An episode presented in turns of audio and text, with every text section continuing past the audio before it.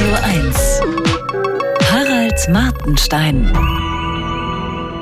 Das hier ist keine politische Kolumne, ich weiß. Aber weil mich dieses Thema zurzeit stärker beschäftigt als jedes andere, muss ich nochmal auf den aktuellen Nahostkrieg zu sprechen kommen. Ich höre und lese in diesem Zusammenhang immer wieder zwei Begriffe. Kontext und Verhältnismäßigkeit. Die Hamas hat 1200 Juden ermordet. Die Täter wollten, anders als etwa die Nazis, dass die Welt ihnen zuschaut.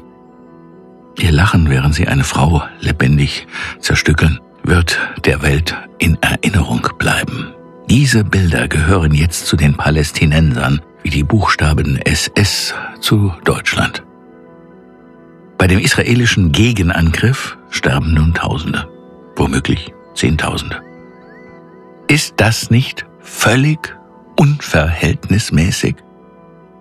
In einem Krieg zwischen zwei Gangs denkt man auf diese Art.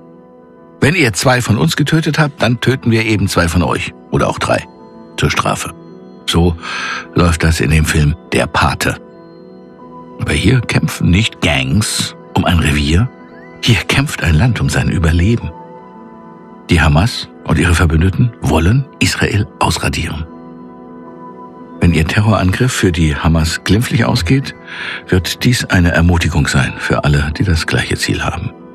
Darum also geht es nach Ansicht der meisten Israelis um das Leben der mehr als sechs Millionen Juden, die dort wohnen. Die Zahl in ihrem Kopf heißt nicht 1200, sondern sechs Millionen. Alle sind gemeint. Wieder einmal.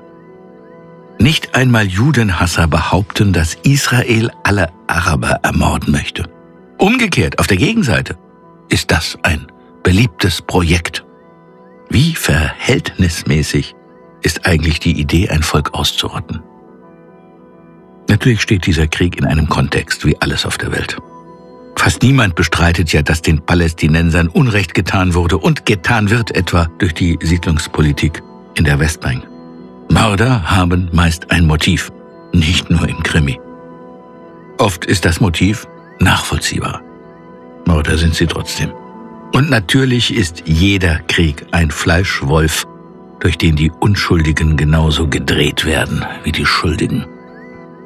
Dass es in Gaza besonders viele Unschuldige trifft, hängt bekanntlich mit dem Kalkül der Hamas zusammen. Sie will diese Toten, um noch mehr Hass der Welt auf die Juden zu lenken.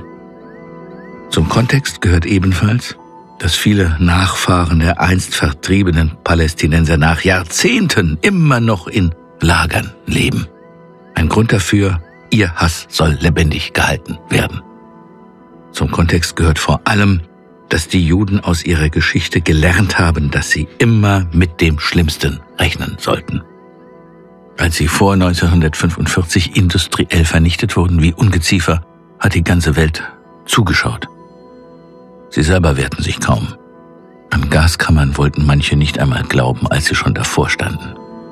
Die Lehre daraus. Wehrt euch, solange ihr es noch könnt. So viel zum Kontext. Mir ist klar, dass Israel die Hamas nur zeitweise besiegen kann, nicht endgültig. Es werden neue Krieger nachwachsen. Israels Krieg ist ein Krieg, den es nicht gewinnen kann. Insofern war die Lage für Juden noch nie so düster, denn Hitler konnte besiegt werden.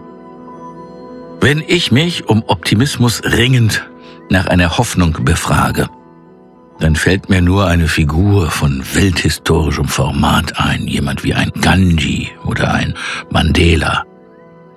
So jemand aber würde im Nahen Osten wahrscheinlich sofort ermordet werden. Bleibt die Hoffnung auf ein Wunder. Oder den Messias. Die Deutschen aber werden wie immer in bester Lage ein schönes Mahnmal für Israel errichten. Harald Martenstein auf Radio 1.